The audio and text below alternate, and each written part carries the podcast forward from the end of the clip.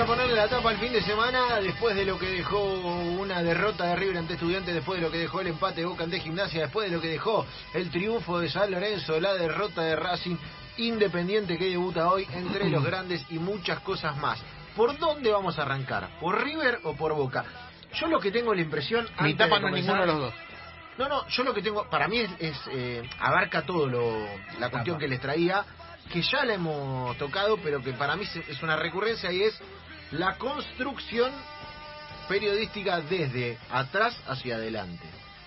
Es decir, el resultado dice una cosa y nosotros construimos los argumentos que no importa si ocurrieron en la realidad o si no, respecto de lo que esa derrota o ese resultado acucia. ¿Qué quiero decir?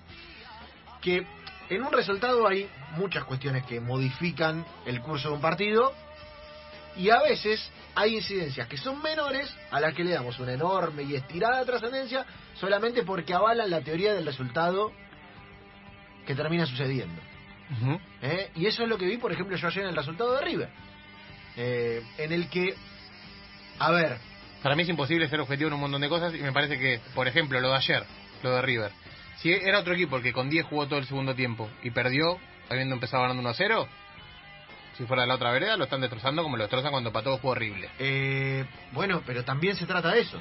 También se A trata de cómo de cómo se construye. Por eso digo, eh, el- dentro de esa construcción pasa, en ningún lado di- eh, o en ningún lado leí o escuché diciendo eh, lo que hablábamos de River con uno más, ganando 1-0 y la verdad que teniendo bastantes situaciones de gol, no definiéndolo, perdió con un estudiante al cual eh, no le sobra nada y es un equipo casi, no digo nuevo, pero tiene tres o cuatro refuerzos que llegaron ahora.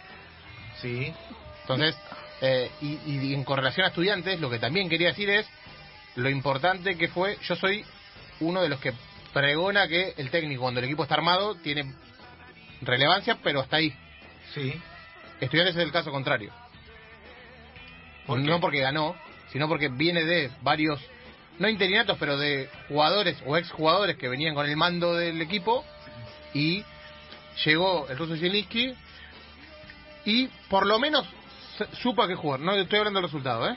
Me parece que a, eh, a pesar de los primeros 15 minutos que la pasó mal, muy mal, después eh, el ruso Zielinski, salvo en Racing, para mí también se lo reconoce poco. Es un técnico que fue a eso, a laburar con lo que había. No, no sé si eh, tenía la posibilidad de, pre- de- o ponerse pretencioso de decir, no, mira, necesito esto. Me parece que era el objetivo era eso, laburar con lo que había. Y la verdad que también la vara estaba muy baja. Porque Por eso digo, por eso digo que Estudiantes venía a hacer la peor campaña. De- sí, sí, de que, de que volvió primera, la peor. Eh. Por eso digo que me parece que, por más que sea un primer partido, de que River mereció más, claramente, eh, ganar a River con 10 en el- todo el segundo tiempo eh, es un envión que le va a servir a este estudiante que venía muy. o sea, Estudiantes hizo un gol en todo el torneo pasado. Yo creo que hay ¿Eh? dos miradas. ¿Un gol? Sí. Un gol en Sí. toda la primera fase. Sí. Sí, sí, hacía un año, hacía un año que no ganaba en el estadio En- en el en el Uno Uno. 57. Eh, a ver, yo creo que hay dos miradas ahí. La primera sí, es verdad. A ver, para Russo Zielinski, para estudiantes, esta victoria es, eh, a ver, poner la alfombra. Claro. Es decir, si perdía, como, como además, como mereció Eh. perder, si perdía, eh, bueno, el ciclo arrancaba, se iba a ir acomodando. Acá es como que esto solidificó la alianza. Solidificó la alianza de un entrenador Chacho. eh, en el que de alguna manera se pedía ese estilo por parte de la gente. ¿no? El estilo de Zielinski, se, pedía un entrenador de ese estilo después de, de Milito y de, y de entrenadores de otra índole. De, de- de los entrenadores que Sí. quería Verón, que nos funcionaron. Eh, Viste, digo, la, la pertenencia y, y las escuelas y las identidades en el fútbol son una parte importantísima Claro, sí. y no la podés desconocer. Digo, eh, y me parece que, que de eso esa lectura es válida. Después, a mí la lectura del partido me parece que, que River debería haber ganado, que jugó mucho mejor, que creó muchas situaciones de gol y que las carencias que tiene alguna River siendo el mejor equipo de Argentina, el mejor equipo del continente, en esta instancia se van a agrandar o, o se van a sobre so- se van a sobreanalizar Sí, o sobredimensionar. porque sí. en realidad tenemos que llenar mucho territorio en el análisis. Sí, y la pregunta es: ¿por qué River pierde estos partidos que antes no los perdía? ¿Pierde estos partidos? Yo me pregunto, ¿pierde estos partidos que antes no lo perdía? Sí. ¿O es una circunstancia?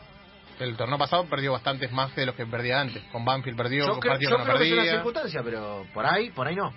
Por ahí no. Igual River en los torneos locales siempre perdió, a lo largo del siglo de Gallardo siempre perdió partidos. Igual por, algo también- no, por algo no ha ganado torneos locales.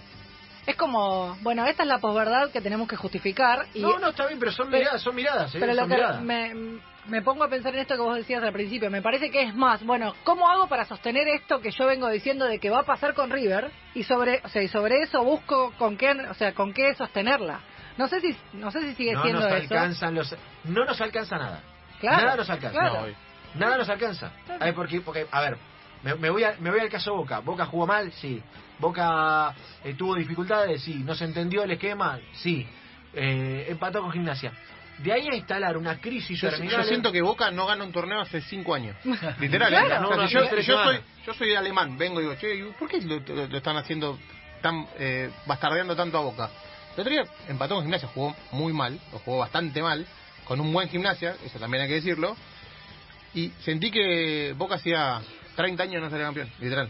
bueno eh, pero es esa es Y esa, porque es se, como- de- se desgastó mucho en, en este último Pero Luca viene, viene a ganar Pero- los últimos dos torneos locales. No, no, O sea, estoy hablando no- de este último consejo, jugador. bárbaro, ahí que- pero son dos temas distintos a lo que voy es que vos como equipo decís no juegues eh, lo, lo entiendo y algo que discutimos acá el tema Izquierdos López eh, el peruano Zambrano, Zambrano. son decisiones que toma Russo algunos dicen que le- se la imponen otras que la toma él lo que sea bárbaro ahora criticar a Russo eh, porque no tiene variante a hay jugadores que ya demostraron que no les da que no le da más de lo que dan o sea Sí, hay sí.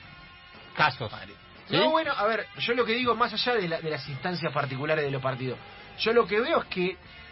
eh, En Boca está todo mal siempre, igual. no Sale tenemos- campeón, no alcanza, claro, está siempre mal. no nos alcanza la carne para meter en la picadora. Entonces la sacamos y la ponemos de vuelta, la sacamos y la ponemos de vuelta, la sacamos y la ponemos Sí, de vuelta. repito, no estoy diciendo que Boca jugó bien, Boca jugó espantoso el pero otro no, día. no, Ahora, no, no apunta eso el análisis. Yo creo que está sobreanalizado el arranque del fútbol argentino en general. Pero como encima ahora tenemos un partido solo, eso se nota más todavía. sí, sí. Está sobreanalizado. ¿Por qué no se puede hablar de los otros equipos? ¿Por qué siempre hay que hablar de Boca y de River? Porque vende, porque es lo que vende. que porque- sabe de Boca arriba y porque vende. Porque la gente, la gente lo que quiere. Porque vende, porque mide. Es pero, pero te quedas, Mide. pero te quedas nota- o sea, Hoy escuché, hoy escuché a un periodista que supo ser director de un diario que Boca tenía que llevar a Zielinski porque era el único que le había dado alegrías en el último tiempo. porque le, porque le hizo perder a... Bueno, pero eh, Está ves, es, esa, es esa, ese cine en quinta. Ese cine en quinta es como... O sea, vos me decís, o sea, Pero repito, acá- Boca acaba de salir bicampeón con Russo. Pero es que no se jerarquiza nada porque queda todo en el mismo plano. Ese es el problema de sobreanalizar el fútbol. Sobreanalizarlo pero- pero bueno, ¿no? podés decir eh, semejante barbaridad al aire. Tipo que, que Zielinski fue el único que le dio alegrías a Boca. Vamos a establecer eh, un parámetro. Vamos a poner eh, orden de prioridades. Sí, para mí ni Boca ni River, ni- o sea, ni el torneo argentino no es la tapa. ¿Qué es la tapa? ¿El fin de semana? Sí. Para ustedes, obviamente, no sé si les importa. Para mí la tapa fue el triunfo de Brian Castaño en Estados Unidos. Ah, bien. el Ah, mejor bien. boxeador argentino de la actualidad. Hablamos poco, se habla poco, pero después nos quejamos de que se habla poco. ¿Sí? Brian Castaño ganó al, al brasileño Teixeira, lo demolió, le ganó todos los rounds. ¿Sí? De visitante eh, y está era la llave que necesitaba para entrar al gran mercado. Ah, mirá, o sea, estamos ahora, va a tener una estamos- ahora va a pelea. tener una pelea unificatoria contra Charlot, contra alguno de esos, que le va para mí, el mejor boxeador de la actualidad de Argentina, ¿sí? Eh, la posibilidad de meterse de verdad en el mercado grande, grande, grande. Sí, y empezar a... eh, ¿Qué peso es? Supermediano creo que es. a, a empezar Mediano, a... buen nombre. Empezar a que eh, de alguna manera su carrera se, se, se acomode como un eh, deportista de élite, porque los, los boxeadores siguen teniendo esos problemas. Sí, Si no dan ese salto... Super welter es. ¿eh? si no siguen dando si no dan ese salto eh, tienen problemas después de la economía de la preparación digo Es muy difícil, o sea, hacía mucho tiempo que estaba allá, hacía un año casi que no peleaba, le sacaron el cinturón en el escritorio, o sea, un- cuando no sos el caballo del comisario, las asociaciones de boxeo te meten un montón de trabas, ¿sí? Eh, pero bueno, le ganó al caballo a uno de los caballos del comisario, le sacó el título y ahora va, por eso para mí, perdónenme a los hinchas de fútbol, la tapa el fin de semana es Brian Castaño.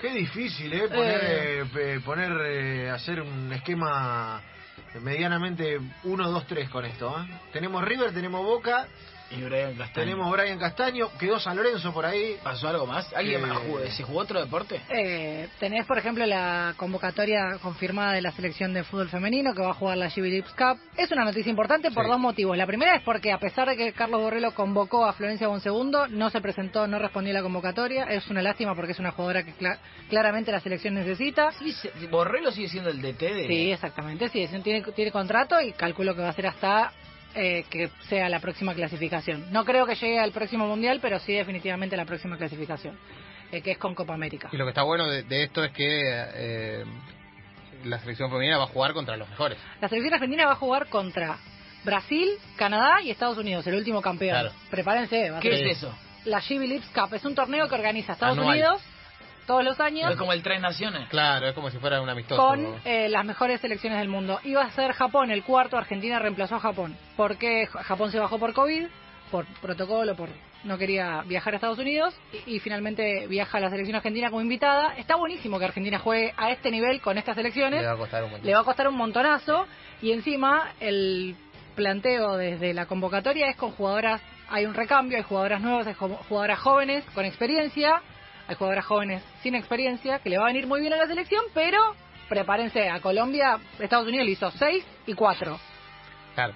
caminando. La diferencia entre las potencias en el fútbol mundial femenino y el masculino es muy distinto. El problema también es que juega con Canadá y con Brasil, Claro. que es Brasil es el último campeón de Copa América, o sea, Claro, eh, va a jugar contra los Avengers, contra Claro. los Globetrotters No importa y- igual, ¿eh? claro. Yo banco No, no, no. que vayan y jueguen Sí, sí. y, que, Sí, sí. y que le peleen a los mejores. Así se crece, me parece que está buenísimo. Sí. Entonces, otra de las, de las cosas Sí. para contar es que las jugadoras llegaron hoy a la mañana a Estados Unidos, ya eh, se juntan con las que venían de España y empieza el 18 la League Cup, así que eso para mí también es noticia. Bueno, ¿qué hacemos? Ponemos, a ver, bueno, voten, eh, vo- votemos. Eh, usted, Sachi, ordene. del Usted que para, al cuatro. vamos, vamos a hacer. ¿Usted quiere vender eh, diarios o quiere hacer periodismo? Vamos a ser Las- sinceros. las- las dos cosas. Es, es- el, el ecualizador entre esas Bien. dos cosas es el que lo tiene. La vida. Hay que, Sí. hay que darle un premio. ¿Qué hacemos? ¿Mitad y mitad Boca River? No, no, que cada uno ponga ponga ponga del 1 al 4. Dale, Me parece que... Voy a empezar yo. dale. Por una cuestión lógica. De, de jerarquía. Eh, yo no sabía que había peleado Ryan Castaño. Castaña, ni tampoco la convocatoria, así que tengo que poner a Boca River, aunque con una salvedad, no hay nada que me interese menos que el, el primer, la primera fecha de una copa. Esto a, a título personal y como no soy periodista lo puedo decir, no me interesa lo más mínimo, pero voy a poner eso en la tabla. Romy, Eh, creo que por lo que pasó, creo que iría más por estu- o sea, estudiantes de River primero, después Boca, eh, en tercer orden eh, Facu Campazo, del cual no hablamos. Ah, Sí, Campazo. mejor partido de Muy bien. muy bien anoche. 15 Eh, puntos, le ganaron a los Muy Lakers. contra Lakers. Le ganó un rebote a LeBron. Sí. Eh, y después sí pondría eh, la del boxeador junto con la convocatoria de la selección. Hay, hay más cosas también, hubo algunas cositas que pasaron que están buenas para sumar. ¿Usted lanza? Mi uno es Castaño. Sí. Lo Eh. Me gusta que Lanza lo defienda. Sí, me gusta sí. que Lanza Mi lo uno es defienda. Castaño. Eh, mi dos es eh, Boca River, torneo local. Pondría lo Sí. mismo, todo. Eh, tercero las chicas y cuarto Campas. Yo voy por Zielinski. Grande. En Bien. tapa. ¿Eh? Eh, Voy ¿Y el nombre en ruso con la letra cirílica? sí. ¿Por qué no? ¿Por qué no? Yo voy con, voy con Zielinski Ricardo en ruso. Eh, y después tres recuadritos. Hago. ¿Algún chiste con la vacuna? Sí. Sí, hago. bo- Zielinski 5, Zielinski Claro, claro. B, Zielinski B. hago, algo con Gimnasia y Boca, hago algo con No, Castaño. ya tengo- Y tengo- hago algo con Campazo. Tengo Tres. la tapa. La tapa es una vacuna con un edit que diga, o la carita de Zielinski, pero una vacuna. Vio que las Sí. vacunas tienen como un, un, un tarrito que tiene ahí un cosito, bueno. No sé si va a lo periodístico, si esto termina en lo periodístico Con un meme. o Sí. si va para el lado de rompeportones, porque todo es miedo. Es así. No, No, otra- no, no, no dije nada, la te otra- vacuno Zielinski. Ah. Pero, pero lo, lo, lo, lo doy a entender. La otra es eh, solamente para trucar la foto de, de el monarca ruso y poner a, a- al ruso arriba del oso. Bien, es bueno. bien, bien. Bueno, ¿Por qué no? ¿Por qué no? Yo voy con Russo. Pero bueno, eh, lo debaten ustedes también en las redes sociales, arroba enganche sub en Twitter, arroba enganche sub en Instagram. Hacemos uno más y venimos para enganche que vuela.